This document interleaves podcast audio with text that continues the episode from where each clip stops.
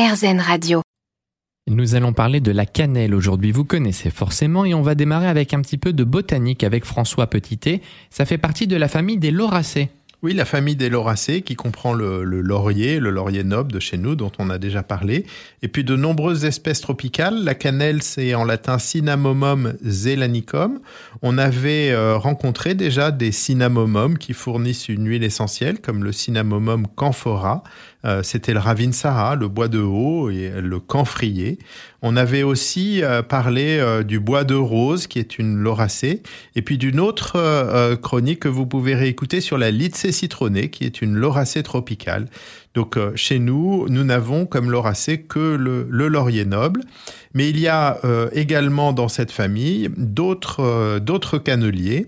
Euh, au-delà du cannelle, de la cannelle de Ceylan, on a la, cannelle dite de Chine, qui est le Cinnamomum cassia, euh, qui est un petit peu moins prisée. Et puis en Inde, on utilise aussi comme épice une, une cannelle qui s'appelle la cannelle tamala. Euh, et au Vietnam également, il y a aussi une espèce de cannelier qui est assez proche du cannelier de Ceylan, qui est le plus célèbre.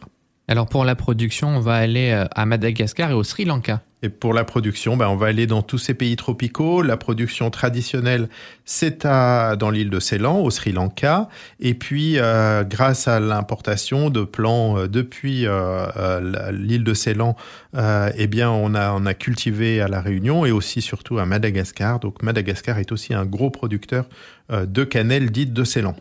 Quand on pense à la cannelle, on pense systématiquement au bâton de cannelle, mais quelle partie de la plante on va utiliser? Alors les bâtons de cannelle, c'est l'écorce en fait. Euh, c'est l'écorce qui est obtenue à partir de jeunes pousses de cannelier. Euh, on ne le laisse pas grandir comme un arbre, on va couper l'arbre un petit peu à la souche pour qu'il y ait de nombreuses repousses. Et au bout de deux ans, donc d'abord on le cultive pendant 5 à 6 ans, ensuite on, favorise des repousses en taillant l'arbre. Et au bout de deux ans, ces repousses sont euh, prélevées, on, va retirer l'écorce. Et l'écorce, quand elle va sécher, va former les petits tuyaux de 8 à 10 cm de long. Et euh, en général, ils font l'écorce fait 0,5 à, 2 mm d'épaisseur. C'est un critère de qualité. Et on va la laisser sécher et l'écorce va s'enrouler formant ces tuyaux. Donc ça, c'est l'utilisation traditionnelle en épices. C'est l'utilisation qui va aussi permettre une distillation pour obtenir l'huile essentielle de cannelle. Mais on va aussi pouvoir récolter les feuilles et distiller les feuilles. Donc on peut avoir une huile essentielle obtenue par distillation de l'écorce et une huile essentielle obtenue par distillation de la feuille.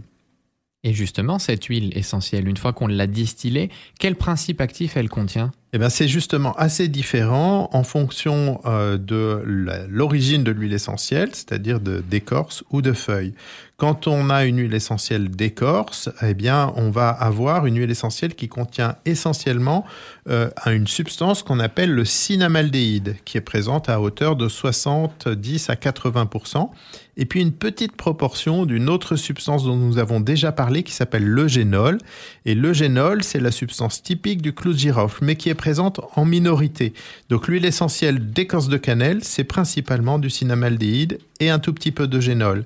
Et quand on s'intéresse à l'huile essentielle de feuilles, eh bien on a un rapport qui est inversé, c'est-à-dire qu'il y a beaucoup de génol et un petit peu de cinnamaldéhyde. Donc pour résumer la chose, l'huile essentielle de cannelle écorce, ça sent typiquement la cannelle. C'est une odeur chaude, épicée, sucrée, on l'appelle aussi un peu brûlée. C'est une huile essentielle très piquante. Et puis, quand euh, on distille les feuilles, eh bien, on a une huile essentielle qui ressemble beaucoup à celle du clou de girofle. C'est un petit peu un clou de girofle un petit peu plus léger.